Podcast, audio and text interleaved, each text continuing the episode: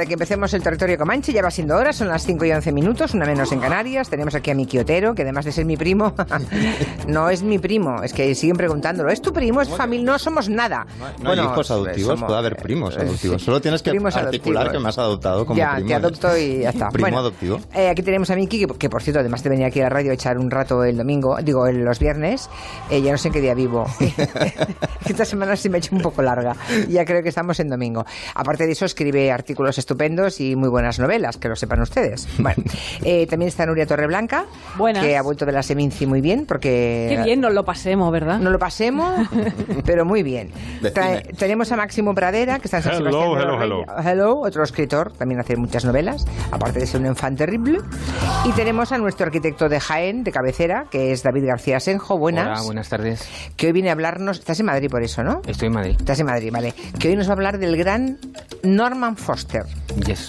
Así que eh, promete. Pero para empezar, vamos con toda la artillería. Para empezar, no, no hay que dejarse nada para el final. Venga, dale, Juan.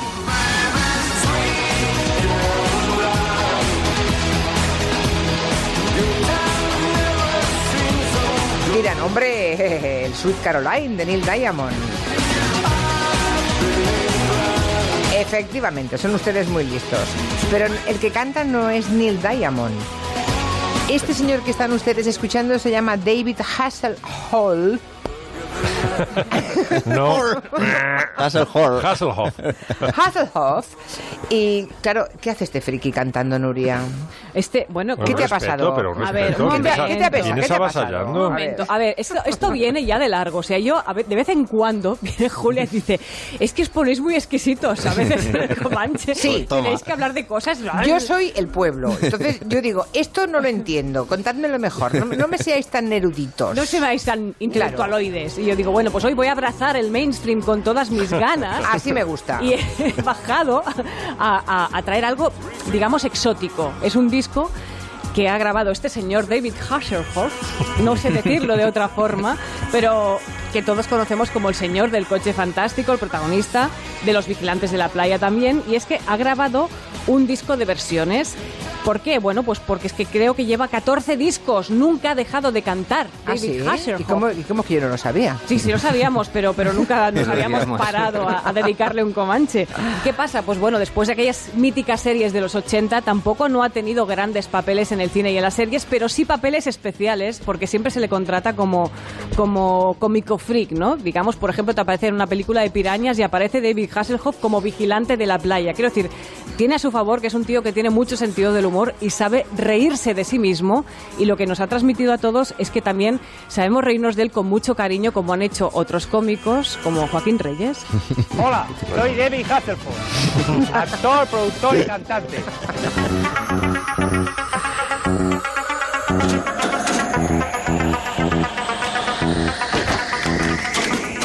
Da igual. Hombre, a mí lo que más me ha gustado ha sido cantar. Lo que pasa es que en Estados Unidos no me tomaban en serio. Y eso a mí me jodía, ¿sabes? Pasa que dije, bueno, pues venga, pues soy actor. Porque a mí nunca me ha costado mucho actuar. Y, joder, ¿qué quiero que os diga? El coche fantástico. Los 80 fueron míos.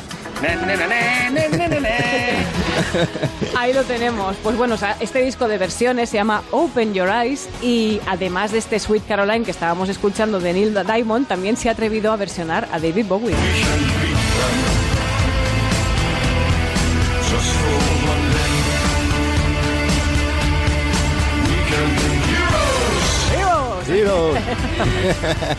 ¿Qué tiene de, especial este disco? Pues a ver, eh, bromas aparte, en este disco se ha apuntado todo el mundo, músicos muy, muy buenos y muy, muy respetables se han apuntado a colaborar con David Hasselhoff, desde Todd Rangren, Steve Cropper de los Blues Brothers, Tracy Guns, hay una lista de músicos impresionante, de verdad que lo digo en serio. ¿eh? Para asegurarse de que no de que no nos estropeaba mucho, ¿no? Por lo menos la música la hacemos bien.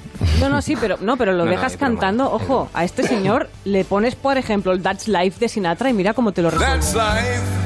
Ojo. That's what the people say. Bueno, bueno. ¿Eh? ¿Cómo bueno? Canta de, de puta madre.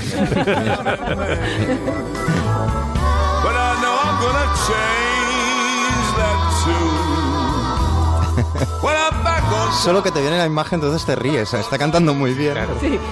Y claro, y además Mickey es muy malo porque estamos ahí David Hasselhoff y dice, uy, no te olvides de esto. Y me, envía un vídeo. Pero no, hay ironía en mis palabras. O sea, el momento cumbre, el momento en el que asaltó los cielos David Hasselhoff fue cuando... A ver, oye, cuando ¿qué cachondeo hay con el nombre, por favor? Cuando certificó el ¿Por qué final... lo tenemos que achiquitar? cuando certificó el final del muro de Berlín y tocó en la ceremonia, en el 89, en la ceremonia... Eh, que iban a derribar el muro de Berlín, tocó, cantó la canción Looking for Freedom y lo hizo con una chupa parecida a la de, a la de Nuria, una chupa de cuero y tal, pero con bombillas. pero eléctricas que se encendían por algún tipo de mecanismo y cantó allí con, con una chupa llena de como de lucecitas de Navidad y hay un momento muy mítico en el vídeo que directamente le lanzan algo y el tío lo esquiva con un movimiento karate kid total. Y ese, ese vídeo, o sea, el tío vio morir la... certificó el final de la Guerra Fría. A ver un momento, eh, vuelve a repetir la pronunciación, que eres el marisavidillo del grupo, eh, Máximo Pradera. David Hasselhoff. Ajá, vale. con dos Fs al final. Mira, nos hace mucha gracia Debe este ser señor. de Bismarck. El innombrable nos cae muy bien Sí. y es una caja de sorpresas y hay que reivindicarlo. ¿Ves? Qué bien. Hoy Miki Otero también ha encontrado una excusa perfecta para revisar un, un personaje legendario que es Robin Hood. Claro. ¿Y eso? Pues es, es como que yo me planteaba, ¿cómo te puede ¿Cómo te puede caer bien un ladrón? Hay un primer requisito y es que, que no te robe a ti, ¿no? Claro, que robe a otros. Eso es una, pero, pero luego también hay, hay esta cosa de, de este personaje que, es, que tiene algún tipo de, de justicia poética, de robar a los ricos, dárselo a los pobres, pero tradicionalmente ha habido una simpatía por, por determinados tipos de ladrones, normalmente que no han ejercido mucha violencia. eh, y que han operado en momentos pues de crisis, etcétera, etcétera. Esto viene de lejos, ¿no? Robin Hood. Robin Hood and Little John walking through the forest, laughing back and forth at what the other has to say. Estos son los dibujos. Este es el de, de la adaptación de Disney, Qué mono. que es una de ellas, es una peli monísima, la verdad. Robin Hood es el héroe este del, del folclore medieval inglés, basado hay como muchas teorías sobre de dónde viene, de los personajes reales que lo inspiraron. Eh, es ese gran arquero que tiene un gran corazón y opera eh, fuera de la ley, se, se, se esconde en el bosque de Sherwood en Nottingham eh, y asalta a los poderosos para luego dárselo eh, a los más pobres. Y esta figura está bueno siempre siempre ha despertado simpatías eh, pero últimamente realmente ha habido bastante boom ha habido otra otra adaptación de, de Hollywood eh, y lo- a lo que viene ahora ahora todo esto es que acaba de salir una novela de un escritor que a mí me encanta, que se llama Moeringer, que fue el autor de, eh, no sé si recordáis aquella biografía increíble de Andrea Gassi, titulada Open, Sí. que fue uno de los libros sí, más sí, sí. vendidos, Mm. eh, digamos, el, por decirlo así, el negro literario, el que la escribió en realidad fue él, que para mí es probablemente el mejor libro sobre deportes que se ha escrito jamás. Luego tiene una novela, El bar de las grandes esperanzas, que es una novela así como dickensiana, también increíble. Y ahora ha regresado con A plena luz, que lo que hace es una especie de retrato de un tipo que se dio en llamar eh, el, el Robin Hood del Bronx, que era un ladrón que empezó en la época de la ley seca, es un personaje real, que empezó en la época de, de la, de la ley seca y que por lo visto robó muchos más bancos, mucho más dinero que Dillinger, pero sin disparar. El mito dice que nunca disparó ni un solo tiro. Y entonces la gente... Esos son los eh, ladrones que caen bien. Claro, y entonces eh, eh, la gente, bueno, el pueblo lo quería un montón y tal, se pasó un montón de tiempo en la cárcel eh, y finalmente, por una especie de indulto o cosa así de, de Rockefeller, en la Nochebuena del año 1969 sale de la cárcel, ¿no? Entonces él ha ha concedido una exclusiva que es volver eh, al mapa, digamos, de todos sus crímenes y de todos sus afectos de su biografía, donde se enamoró y donde atracó aquel banco, todas esas cosas. Y entonces lo que hace la novela, Moeringer, es, no sabe cómo, cómo fue todo aquel día y lo que hace es inventarse en la novela qué pudo pasar durante todo ese día con Willie Sutton, con este ladrón increíble, muy carismático, que va acompañado de un becario, de una especie de, de, de periodista en, en prácticas que le toca el marrón de trabajar ese día de Navidad, eh, y de un fotógrafo muy curioso, y es como las peripecias de todo ese día. Pero hay muchos más ladrones de este tipo, y, eh, y hay uno que también hay un libro y una peli reciente que a mí me interesa un montón, que es el Robin Hood de Vallecas. Se refería a todos como yo soy el jefe de la banda, yo soy el Robin Hood de Vallecas. Había llevado una doble vida compaginando los atracos con su trabajo de repartidor de pescado. Me tiraron al suelo, mi madre, mi padre, yo y una pistola, nunca, yo no tengo ese recuerdo. Entonces me abrieron la puerta ábreme, que no puedo yo, Elías. Mi madre, yo y una pistola. O mi padre, yo y una pistola. Eso sí, pero los tres juntos y una pistola, yo no tengo ese recuerdo. Los tres juntos y una pistola, yo ese recuerdo no, no lo tengo. Este personaje, que es un personaje real, porque esto es un documental de un director muy guay que se llama Leon Simiani. La película se titula Apuntes para una película de atracos. Él, es- él es el flaco, que es el, también conocido como el butronero de, de Vallecas, que es un tipo que a los 16 años empezó ya eh, a atracar bancos acompañado de su padre. Hay una cosa muy guay que dice él, es, a ver, si tu padre es un tigre, tú vas a salir rayado. Es decir, si tu padre Está es, clarísimo. Si tu padre es atracador de bancos, tú seguramente también lo, lo seas. Y él a veces se presentaba como el Robin Hood de Vallecas y esto generó pues algo parecido a lo que estamos hablando, ¿no? Como un personaje muy popular que ha quedado aún más, eh, con, más querido aún con, con esta peli y también con el libro de memorias que acaba de sacar hace unos meses también, titulado Esa maldita pared, que también es una absoluta delicia. Hay otro Robin Hood. Y que le están zumbando los oídos a Rodrigo Rato ahora mismo por esa, por esa referencia que has hecho a, las rayas del tigre.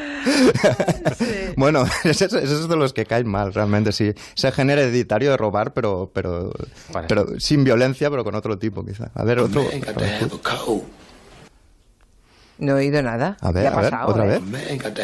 Porque hay que a Omar, que es el Robin Hood de la serie The Wire, que es una serie ambientada en Baltimore, eh, habla así, con este tono. Hay que, hay, hay que prestar mucha atención. Eh, él es el personaje más carismático, diría yo, de una serie muy importante, The Enorme, Wire. gran personaje de The Wire. Claro, es increíble porque es un ladrón del barrio, pero es un tipo que solo asalta a traficantes a gran escala. Es decir, nunca lo verás atracando a alguien en una esquina. Y es un tipo muy curioso porque es el eh, primero que tiene su propia canción, aparece silbando en los sitios. Todos los niños llaman, que viene Omar, que viene Omar. Y luego él tiene una regla, que es el código del que habla aquí, y es que nunca puedes tocar, nunca debes hacerle nada malo a nadie que esté fuera del game, a nadie que esté fuera del juego, es decir, del tráfico de drogas. Y tiene un montón de peculiaridades que lo hacen especial. Él va con una gabardina enorme eh, y con una metralleta, eh, pero le encantan, se pirra, es capaz de jugarse la vida para ir a por cereales chirios, porque son su, su, su perdición absolutamente. Es un ladrón que inspira mucho respeto y tal, pero es homosexual en un barrio plagado de machos alfas. Es un personaje absolutamente eh, increíble de la serie de Wire. Y me faltaría uno, que quizás es el menos esperado, que yo lo definiría como el Robin Hood cañí.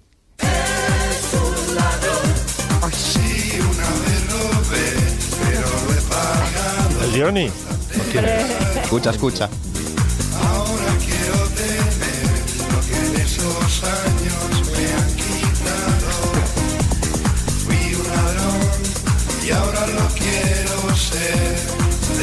Claro, claro, está poniendo, poniendo en su lugar la labor del sistema penitenciario, la posible re- redención. Él dice, yo fui ladrón, pero ahora quiere ser Ladrón de la- ladrón de corazones. corazón. Qué barbaridad.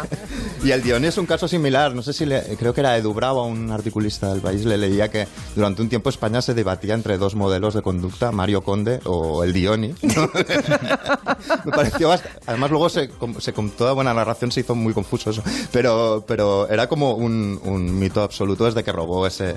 ¿Qué ha sido de él, por cierto, del. Dioni? Se El- casó. el- sí, Bueno, ya, pero, pero eso no es un final, ¿no? En principio. No, él, Para él ha ido, muchos sí.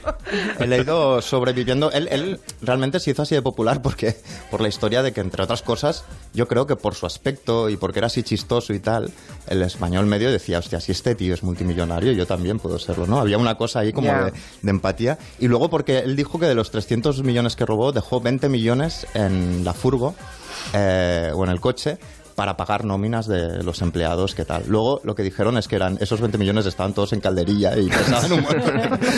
El caso es que se fue a Río, eh, bueno, se cambió el tabique nasal, se curó el estrabismo, eh, Bueno, etcétera, bueno, etcétera. bueno, lo Bueno, intentó, lo intentó. sí. Eh, Que sepas que los conciertos, porque daba conciertos cuando grabó estos discos, Claro. creo que fueron dos discos que grabó, y lanzaban billetes falsos eh, al público. Claro. ¿Verdad, eh? Sí, sí. Claro, es que todas sus canciones son la historia, son como una balada del ladrón eh, bueno y enrollado, ¿no? Es como esta, el ladrón sí, pero de corazones, me parece maravilloso.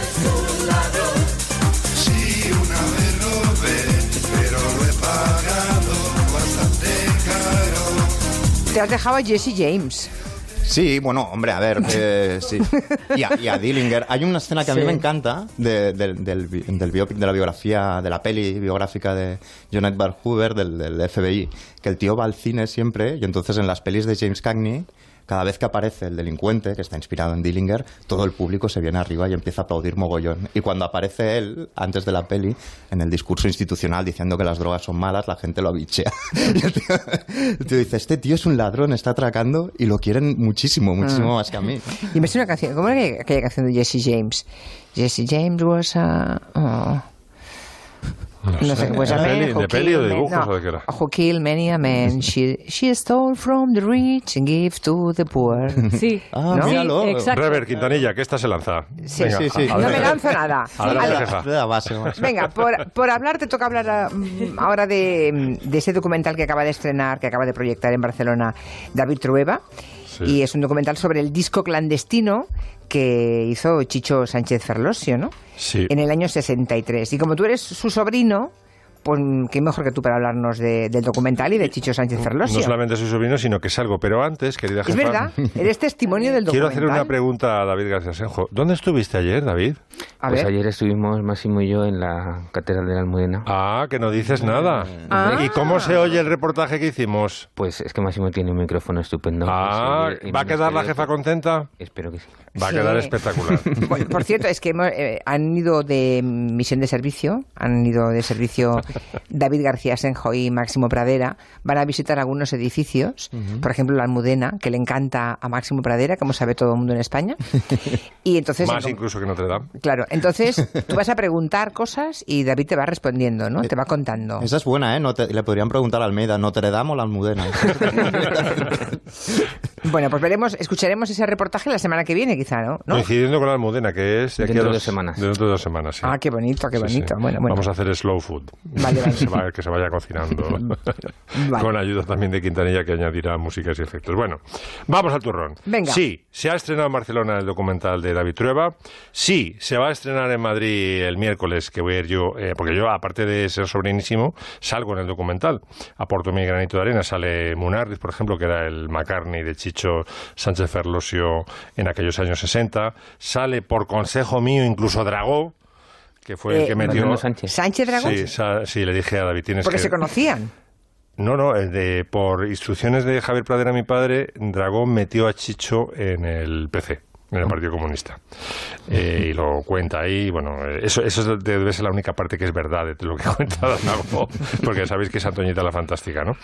Eh, bueno, pero también ha contado que estuvo en el Partido Comunista, eso sí que lo había dicho, ¿eh? Sí, sí, sí, no, no, no, pero que eh, eh, con Chicho Dragó mm, procede mm, diciendo siempre que él, él, él siempre estaba ahí. Es Ya. decir, que las canciones las, las componían juntos en el bar de la facultad, cosa que es absolutamente falsa porque Chicho siempre escribía solo.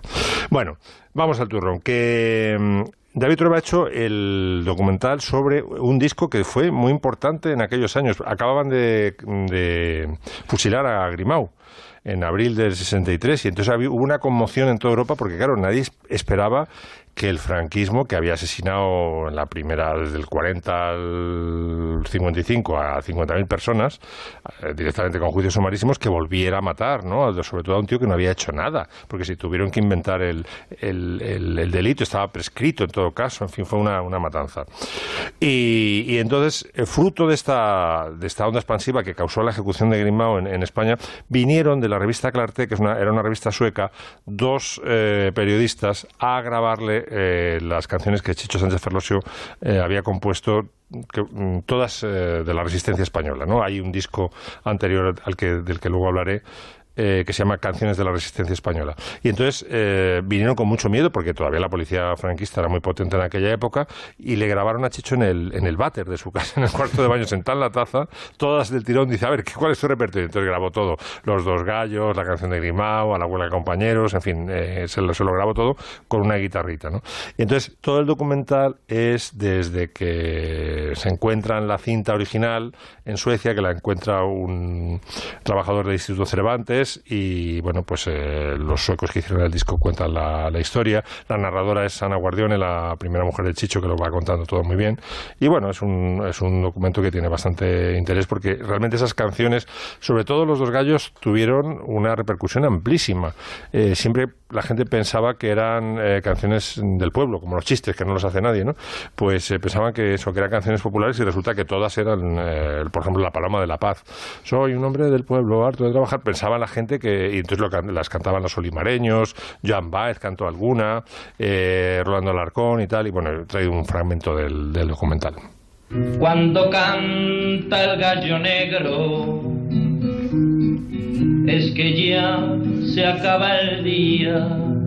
Eh, un Grundy, que era lo último, lo Esta es la mujer de mejor Chicho. en aquella época. Era un magnetofón Ingra de estos, un magnetofón. Es un Tamber aparato noruego. En aquella época era de lo mejor que había. Con ese se hizo la cinta de Chicho Sánchez Ferlosio. Cada uno te cuenta una historia distinta, ¿no? Hay como mucha leyenda con esta canción. Se la atribuyen a otros cantantes, en general sudamericanos. Y la gente creía, mucha gente creía que eran canciones de la guerra. Bueno, la siguiente cosa que traigo es que coincidiendo con el estreno del documental, eh, Madmoa Records ha hecho el segundo disco de canciones de Chicho, que también tiene, el primero fuera Canciones de la Resistencia Española, que es este, el disco sueco, y ahora aparecen unas maquetas que Chicho Sánchez Velosio grabó en la academia que montó Agustín García Calvo cuando le expulsaron de la facultad, porque Franco, cuando no te fusilaba o te daba garrote o te torturaba, eh, o te metía a la cárcel, te dejaba sin posibilidad de ganarte la vida. Eso le hizo a mi padre, por ejemplo. Mi padre era eh, abogado y eh, eh, eh, agregado de cátedra con Jiménez de Parga. Claro, como estaba procesado, tenía antecedentes penales y no podía en ningún sitio oficial, porque la universidad donde daba clase era pública, no podía ganarse la vida. Entonces, bueno, encontró de chiripa esto de la, del mundo editorial y ya se hizo un, nombre ahí, ¿no? Y a Agustín García Calvo le quitaron la cátedra también por rojo. Sí, mm. Entonces, eh, que la recuperó justo el año que yo empe- empecé la facultad, por cierto, y con bendigo el día que encontré a Agustín porque había aprobado general a todo el mundo. Nos daba latín O sea, con esa voz campanuda que tenía, dijo, aprobado general, por supuesto. Y ahora vamos a, a lo importante, que es, yo qué sé, las églogas de no sé qué, de Ovidio, las odas de Ovidio. Bueno, total, que mm, montó la academia, que estaba en la calle de Desengaño. Y entonces Chicho pululaba por ahí, porque Agustín sobre todo era amigo de Rafael Sánchez Ferlosio y de Carmen Martín Gaite. Y, pero él, como curioso que era y tal, y apasionado de la poesía, pues iba allí, entonces dice, a ver qué tienes por aquí. Entonces las odas, los villancicos que componía Agustín, que es un poeta excelso, por supuesto, o sea, impuestos aparte. ¿Os acordáis de aquel pequeño incidente de Agustín con los impuestos, no? Pues hizo un Lola Flores hace tiempo, que, que quería que se le pagaran los, los impuestos. Eh, pero bueno, dejando aparte eso, es un grandísimo poeta y una, una capacidad metafórica para mí eh, de- muy de admirar. Y entonces iba, iba musicando y com- como tenía muy buen oído Chicho, pues eh, sacaron eh, grandes canciones. Yo creo que lo mejor de Chicho lo ha compuesto con, con Agustín García Calvo. Y ahora pensaréis, ¿y ahora va a poner una canción con letra de, García Sí. Calvo? No, Vaya. porque tenemos que homenajear a Noelia, nuestra colaboradora del gabinete, que está haciendo, como sabéis, el tercer monólogo de Mujeres de Rompe y Rasga. Primero hizo Pardo Bazán, luego hizo Gloria Fuertes. Gloria Gloria. Fuertes y ahora está haciendo Carmen Martín Gaite. Y entonces Carmen Martín Gaite, mi tía Carmiña, la mujer de Rafael, tiene una, mm, un poema muy bonito que se llama Ni aguanta ni escapar sobre la templanza al que puso música Chicho. Ni aguantar ni escapar, ni el luto ni la fiesta, ni designio ni azar, ni el llano ni la cuesta. Ni puro ni perverso, ni denso ni vacío, ni en uno mismo inmerso ni extroverso, ni abrasador ni frío. Ni de ida ni de vuelta, ni al margen ni en el ajo, ni pasión ni desdén. Ahora me, me has hecho recordar que le prometía a Noelia Adánez que le buscaría. Yo hice una entrevista a Carmen, a Carmen Martín Gaite para El País, creo que fue en el año 99. Y mm, le dije, voy a buscar la, la cinta porque lo grabé en un casetillo. Y mm, claro, de la entrevista, pues aproveché lo que aproveché, pero era muchísimo más larga. Además, eh, la fui a hacer a su casa en Madrid. Y ahora me acabo de acordar que mm, le dije que la buscaría y no he vuelto a buscarla. Bueno. A ver si encuentro. Es que ya no sé dónde tengo las cintas, ¿eh? Es que es- yo no, no sé si la voy a encontrar, pero en fin. Bueno, Yo no vivo por vivir, se llama este nuevo disco de, de las, ma- de las maquetas de Chicho con letras de García Calvo y de Carmen Martín. Y propias. Máximo avisa cuando pongas estas canciones. Yo vengo de poner el Dioni, me siento bochornado. Nuria con David. por aquí dicen que el mejor ladrón eh, español fue Curro Jiménez, dicen. También. Y luego hay oyentes que se han puesto a buscar como locos la balada de Jesse James. Han encontrado un montón de versiones. La canta todo el mundo la versión de... Jesse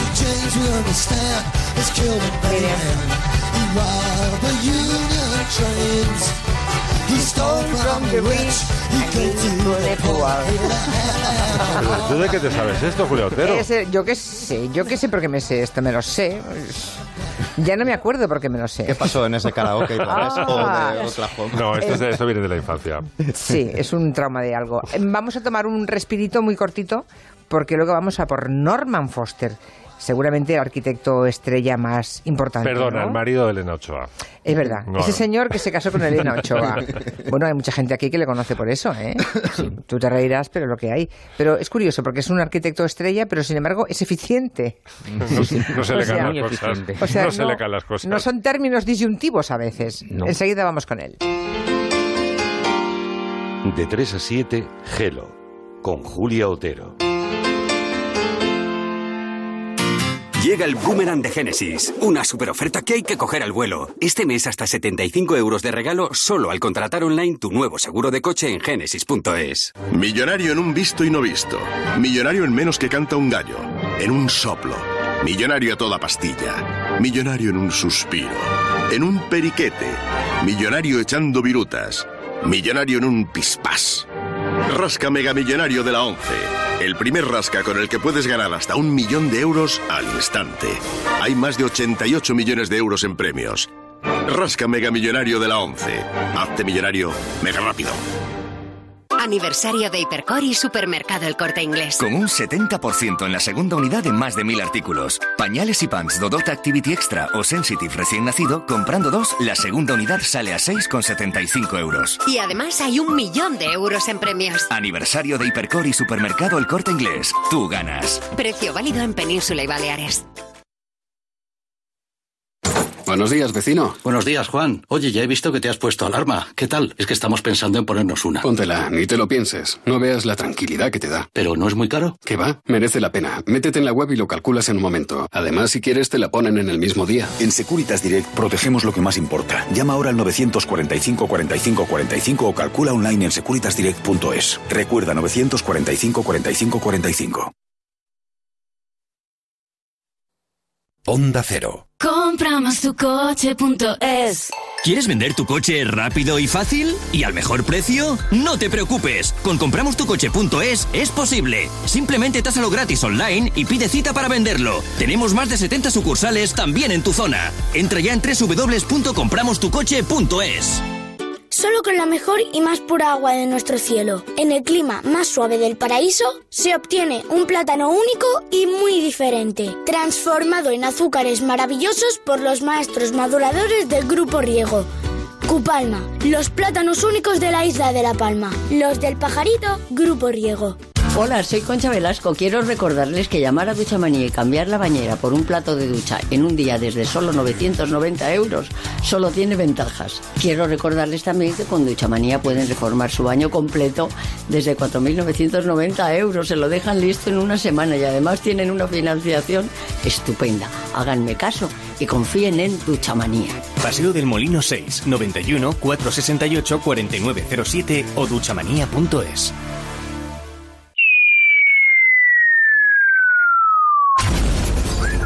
Cada vez hay más fans de los precios fantásticos de Ahorra Más. Por eso ponemos a la venta 25.000 kilos de melocotón amarillo de Calanda por solo 1,99 euros el kilo. Ahorra Más. Lo bueno empieza aquí. Gilmar presenta Urbanización Mirador del Mayorazgo en Majadahonda. Ya han comenzado las obras de la segunda fase de este complejo exclusivo de viviendas de 3 y 4 dormitorios de gran formato, con todas las comodidades y las mejores comunicaciones. Mirador del Mayorazgo. Infórmese en el 91 209 3280 o en gilmar.es. Gilmar, de toda la vida, un lujo. ¿Problemas con el alcohol, drogas o juego? En Clínicas Triora somos expertos en tratar adicciones. Nuestro equipo médico-terapéutico te ayudará a tomar la mejor decisión. El momento es ahora. Contacta con Triora Adicciones. Consulta gratuita. Más información en triora.es. Atención, este domingo 27 de octubre las tiendas MediaMarkt de Madrid permanecerán cerradas. ¿Por reformas? No, por celebración. Y es que todo el equipo MediaMark estaremos celebrando nuestros 20 años. Disculpa las molestias. Nos vemos de nuevo el lunes. Esta es una reseña real en Google de un paciente de Adelgar. Llevo cuatro semanas y he perdido 8 kilos, 8 centímetros de abdomen y una talla menos de cintura. Muy contenta. Más de la mitad de los pacientes de Adelgar vienen recomendados por otros pacientes. Por algo será. Reserva tu primera consulta informativa gratuita en el 91 577 44 77 y en adelgar.es.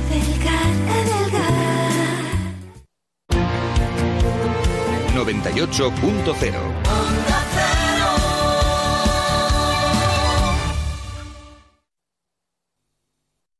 Hace nada estabas tumbado en la playa. Dentro de muy poco será el momento del turrón y el momento de los nuevos propósitos. Los momentos pasan volando y el momento Renault también. Este otoño que no se te escapen las ofertas especiales de la gama. Ven a descubrirlo a la red Renault, empresa colaboradora con el programa Universo Mujer.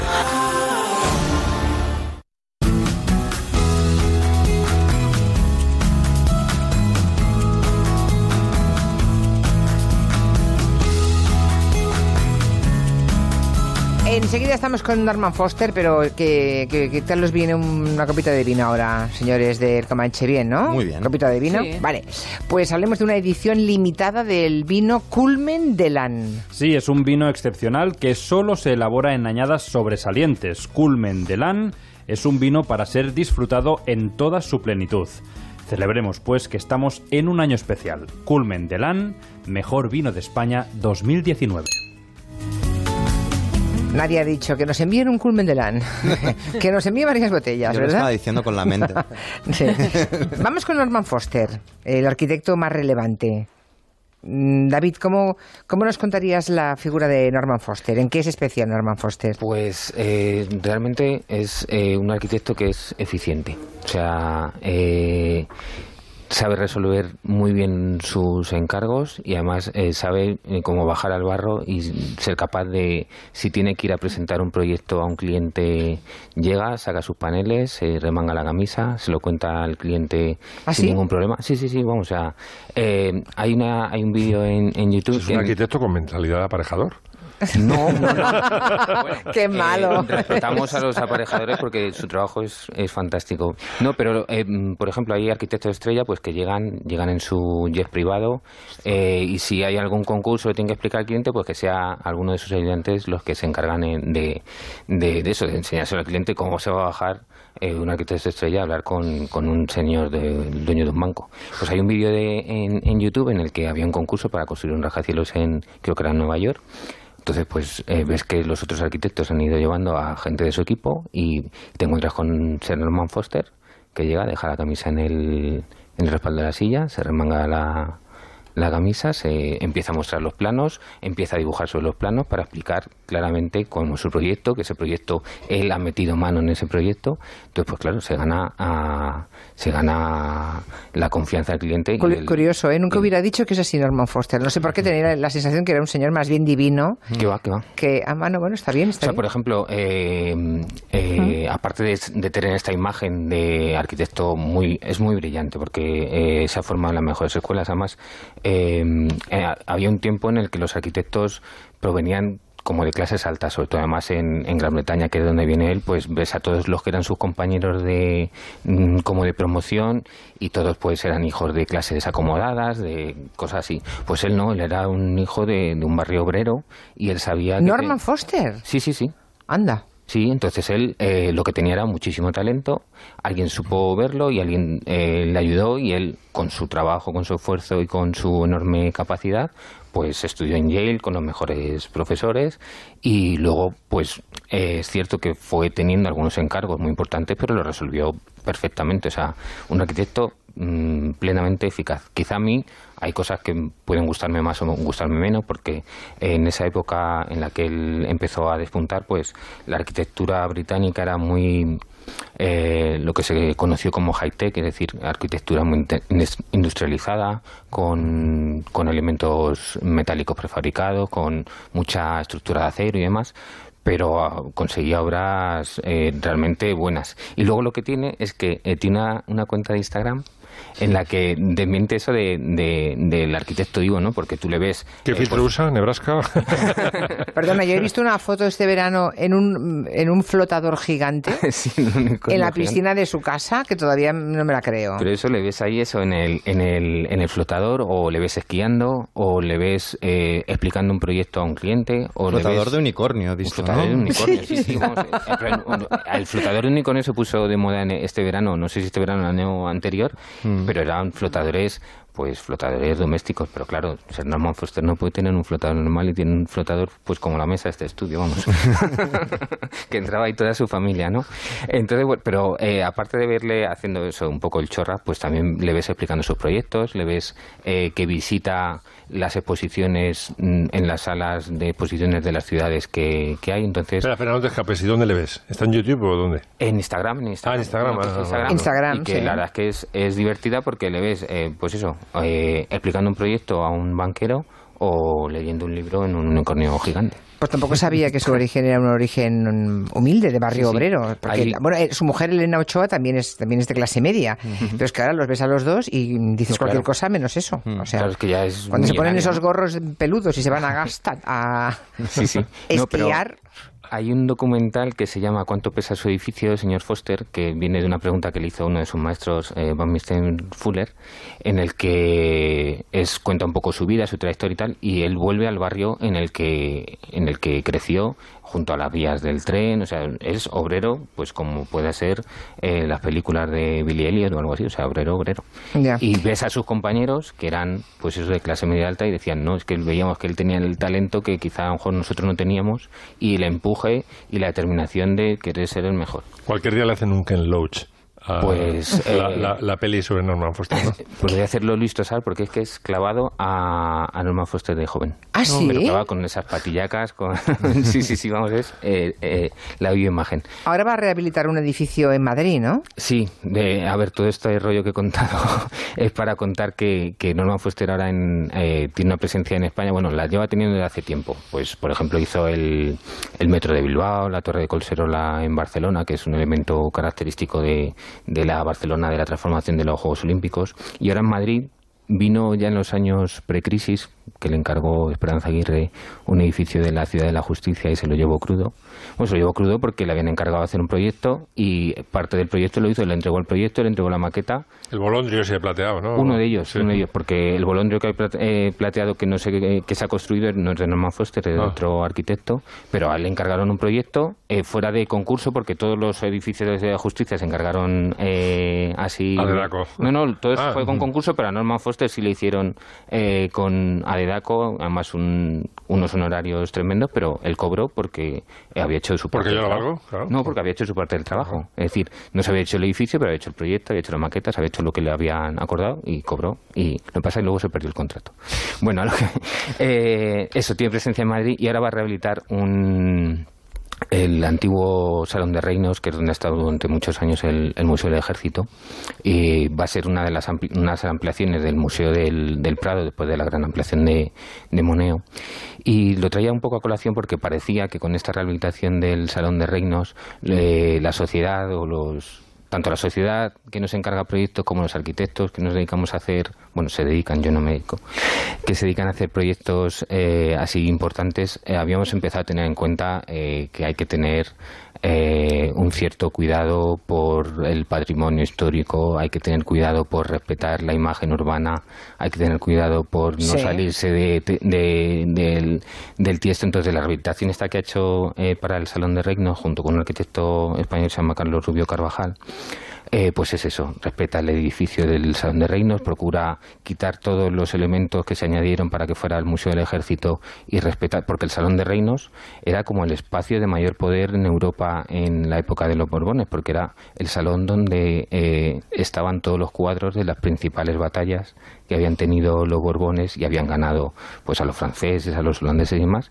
y ahí recibían, rodeado de toda esa gloria, de Para todos enseñar los dientes. para enseñar los dientes exactamente a los emisarios eh, que venían a, a Madrid a visitar a los reyes. Entonces se va a recuperar ese espacio como museo eh, como zona de exposición de los cuadros originales que, en es- que estaban pensados para, para ese espacio, ¿no? Y ha respetado, digamos, la, la- la estructura arquitectónica Claro. sobre la que ha trabajado, que, Claro. eso, que eso es normal, claro. Hombre, sería lo, sería lo Lo normal, lógico, además en un edificio tan histórico como, como el Salón de Reinos, que es parte del Palacio del Buen Retiro y demás. Entonces, todo esto viene que parecía que los arquitectos con la crisis nos habíamos... eh, pues eso, eh, como dijo Sarkozy, vamos a reinventar el vamos a calmarnos. y entonces, eh, pues parecía eso, se empezó a premiar, a, eh, por ejemplo, con el Pritzker, arquitectos que no eran arquitectos propiamente estrellas, sino que se premiaba arquitectos que, que tenían cuidado por eh, construir para gente desfavorecida, eh, por ejemplo, Alejandro Aravena y algunos premios en ese momento, pues parecía que se iba a, a cambiar el paradigma. Es decir, nos olvidábamos de los arquitectos estrella y si los arquitectos estrella contaban con ellos, ellos habían mm, repensado la profesión. Y la verdad es que este proyecto es muy interesante porque, por eso, porque parece, eh, hubo muy buen, eh, fue un concurso, hubo propuestas que a mí me gustaba más una de, otro arquitecto estrella, se llama Renculjas, que era menos contenida, es decir, eh, intervenía en el edificio, pero también intervenía mucho en el entorno, que yo creo que hubiera sido mejor propuesta, pero sí era como más excesiva. Entonces, eh, la contención por la que se ha puesto Miguel Zugaza y el jurado del concurso del Salón de Reinos, la verdad es que fue mm, generalmente bienvenida. Y por eso quería destacarlo. Lo que pasa que en el Museo de Bellas Artes de Bilbao creo que la, la ampliación Claro. es, es todo lo contrario. Es todo lo contrario, o sea, han pasado dos años porque esto fue en el 2017 y en el 2019 ha salido el concurso para eh, ampliar el Museo de Bellas Artes de Bilbao. Es que estuvimos allí hace pocos días, ¿eh? bueno, hace pocas semanas. Y Y, el- nos contaron que iba a ser una- un- como algo superpuesto encima, o sea, una cosa Claro, es muy espectacular. Es todo lo contrario del Salón de Reinos. En Ya. lugar de respetar, además que el, que el Museo de Bellas Artes de Bilbao, bueno, vosotros lo conocéis, Sí. es un edificio que eh, se amplió eh, más o menos en la, la última ampliación que tuvo fue más o menos en la época del Guggenheim y es todo lo contrario al Guggenheim. Es Mm. una arquitectura muy contenida, eh, sin silenciosa, sin, sin sacar los pies del tiesto. Y Miguel Zugaza, que encargó el proyecto, que hizo el concurso para hacer la ampliación del Salón de Reinos, la rehabilitación del Salón de Reinos, pasa, deja el Museo del Prado, vuelve al Museo de Bellas Artes, que es de, de Bilbao, que es donde él Sí, le, entrevistamos a Miguel Sí. Zugaza, sí, sí. Y ahora lo que han premiado es todo lo opuesto. Todo lo opuesto a lo que es el Museo de Bilbao, todo lo que opuesto a toda esta reinvención de la arquitectura con la crisis y se ha premiado una propuesta eh, que a mí me parece que seguramente con la calidad arquitectónica que tiene Foster será brillante, pero que choca con toda esta contención, eh, pues eso, de los años post-crisis. Y Pero es que en Bilbao además son muy atrevidos, igual que, no, yo creo que después de la experiencia de Guggenheim con Frank Gehry, ahora lo que yo creo que lo que le han pedido a Norman Foster es, oye, márcate algo que vuelva a definir eh, la silueta arquitectónica de Bilbao, ¿no? O sea, Sí. piensa lo grande, hazlo que sea chulo, o sea, que sea Ya, lo que impactante. que, así que no sea una pelea de gallos, que ahora el Sí. Guggenheim no, no ponga otro. Ya, que, claro. que no empiece No. nada, que no haya una escalada de Es que violencia además, arquitectónica. Con la, con la, Claro. con el efecto Guggenheim Claro. era la coronación de, con esa pieza tan extraña era la coronación de toda una operación urbana. Pues, o sea, hay edificios de Álvaro Mm. Siza, hay edificios de, de Rafael Moneo, hay una pasarela de Calatrava. Bueno, hay una arquitectura a lo largo de la ría que es muy buena y al final la, la imagen icónica es el Guggenheim y proponer ahora eh, intentar superar eso, pues seguramente, ya os digo, será un eh, además, Será estupendo, estoy será segura, ¿eh? Y Mm. a lo mejor en, la, en, la, en el proceso de proyecto eh, se atenúa un poco esa espectacularidad y pasa a ser una cosa más, más razonable. Pero bueno, eh, quería señalar, o sea, yo estoy seguro que va a ser un edificio estupendo, pero quería señalar el contraste ¿no? entre eh, la arquitectura post-crisis, vamos a, a volver a trabajar con los materiales, a respetar el patrimonio y demás. Ya. Y ahora ya que estamos otra vez en el la boom, bobe. bueno, Volvemos la a las crisis, andadas, ¿no? Volvemos a las andadas, ¿no? Lo que pasa es que si vuelve a las andadas un tipo como Foster, pues tiene ciertas garantías, ¿no? Sí, Cuando vuelven las andadas seguro. otros, a lo mejor da más miedo, Es ¿no? posible. Lo que pasa es que bueno, hay que tener mucho cuidado con el dinero público porque no sobra. Eso sí, eso sí. Dice Nuño que, que, que en Burgos tienen también dos obras de Foster, la bodega de Portia y una gasolinera de Repsol. ¿Es posible esto? Sí, es que en los años 90 Repsol decidió cambiar un poco su imagen de marca y le encargó a Foster unos modelos de gasolineras y por, eh, por toda al final es un modelo que son como una especie de paraguas invertidos con los colores corporativos de Repsol que bueno, están inspirados en otras gasolineras anteriores, pero bueno, vamos a dejar a Foster que lo... Entonces, en, por toda Oye, España... ¿y el Foster Hollywood por qué le dio por hacer Pues es que hay eh. que diver- diversificar el negocio. Ah, ¿no? vale. Entonces- He puesto Marcola la que quieras. ¿eh? y eso sí, pues, vamos, que hay, hay una gasolinera en Burgos y seguramente en otro sitio de España. Habrá otras Se lo gasolineras. hace todo, ¿eh? Marquesinas de bus, eh, Sí. Museo de Bellas Artes de, de Bilbao. Eso es que hay que, hay que tener eh, huevos en todas las cestas. Ya, ah, están muchos, sí, sí, claro. Hay un montón de oyentes opinando sobre la arquitectura ahora mismo en, Luego lo leeré. en sí, en la cuenta Ahora no de atrevo. Nos quedan cuatro minutos. ¿Qué queréis hacer? Porque tengo aquí la lista de las cosas que me queréis contar todos, pero no sé si os lo jugáis a los chinos o qué. Bueno, yo quería hacer una pequeña reflexión sobre Franco. Muy. Venga, haz una reflexión sobre Franco, va. Vamos a ver, que, que con tanto chiste sobre Francis, no sé qué, Mariola, que diciéndote te echo la maldición y eh, nos hemos, estamos perdiendo un poco de- desde el punto de vista del personaje, ¿no? Eh, Ahora hay muchos salvapatrias, es decir, está Rivera diciendo yo quiero ser jefe de gobierno para presidente del gobierno para meter en la cárcel a los malos, eh, Abascal, eh, Casado y tal, ¿no? Y toda esta mentalidad de salvapatrias viene de, o yo lo asocio a una frase que dijo Franco en el año 51 cuando Eisenhower quiso reanudar las eh, relaciones con, bueno, sí, reanudar las conversaciones con España había estado desde la guerra absolutamente prohibido relacionarse con este dictador sanguinario, pero le levantó primero la- el veto de Naciones Unidas, luego el Vaticano y tal, y Eisenhower, co- en plena Guerra Fría, necesitaba meter cuatro bases en España. Y entonces, para blanquear a Franco, manda a la CBS al Pardo para que Franco cuente, explique en sus palabras, que lo lee todo, además era un hombre que no tenía capacidad de improvisación ninguna, eh, y está en YouTube, eh, les cuenta a los estadounidenses por qué fue necesario el alzamiento nacional. Vamos a escucharle. A España se le presentó el dilema de conservar sus convencionalismos legales y perecer o salvar a la nación saltando por encima de ellos. Nuestra generación prefirió esto último, sin que por ello sufriese en detrimento la libertad que solo bajo el orden, la paz y la seguridad colectiva pueden garantizar. O sea, atentos. O sea, A ver, a eh, los fachas mantienen con la Constitución la relación de un guardia con el semáforo. Es decir, mm, el semáforo está bien, regula el tráfico, pero cuando llega el guardia, él interpreta si hay que obedecer o no. Entonces, por eso Franco dice, si le- los convencionalismos legales, o sea, la Constitución de la República Española lo llama un convencionalismo legal, equiparándolo a una fotocopia compulsada, yo que sé, a un, a un impreso que hay que entregar, ¿no? Los convencionalismos legales, dice Franco. Y eh, cuando mm, eh, Abascal o Rivera se saltan eh, a Montesquieu, el Estado de Derecho, mm, se lo pasan por el forro, es, bueno, vamos, Estado de Derecho y separación de poderes, pero mm, eh, llega un momento en que la patria me necesita, yo soy el salvapatrias y paso por encima de todas las conquistas eh, jurídicas eh, que hemos ganado hasta, hasta entonces viene, viene, viene de ahí. Máximo, eh, estás hablando de, de la relación con Eisenhower. Hay una novela al hilo de todo esto que a mí me flipa, que es Doble Dos, de Gonzalo Suárez, que, que digamos, ficcionaliza la, la visita, ¿no? Aquí, y hay una... Bastante una- amigo mío, Gonzalo, y, y yo soy, vamos, un fan absoluto de, de toda su obra. Y hay un momento en el que la mujer, una escena en la, en el que la mujer de Eisenhower está mirando a Franco y le dice por lo bajine, este hombre en nuestro país no serviría ni para vender las lavadoras. Tal cual. Pues Bueno. mira, ahora tienen a Trump. sí, está claro. Llegamos al final de nuestro territorio comanche. Hay una fotografía, ahora la he perdido, pero la ha puesto eh, mi querida Rosa Montero.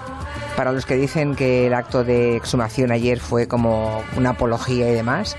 Y ha puesto, ha colgado la imagen de lo que fue hace 44 años y ahora en una vista aérea en la que se ve clarísimamente la soledad de los 22 miembros de la familia. Para los que dicen lo de la apología es que de verdad nos, o no se acuerdan o no saben o, mm, o tienen muy mala fe. Pero no hay más que comparar ambas instantáneas para darse cuenta. Bueno, llegamos al final. ¿Queréis eh, saludar a alguien o algo? Yo, yo quería decir al hilo de Franco, es que me acabo de dar cuenta, uno de mis mejores No, amigos que- ha dirigido el documental sobre Franco de Discovery, eh, de Discovery Max, que se estrenó en la Seminci, eh, y es el franquismo a color. Seminci. Seminci, perdona. Es el franquismo, perdona. Es el franquismo a color, es una peli absolutamente recomendable que está en cines ahora, y es el documental para entender verdaderamente Vale. quién era ese hombre. Yo quería que dijerais adiós, adiós, pero bueno. Adiós, adiós. Adiós. Adiós. ¿cómo Pues chao, chao. Adiós. Adiós. adiós.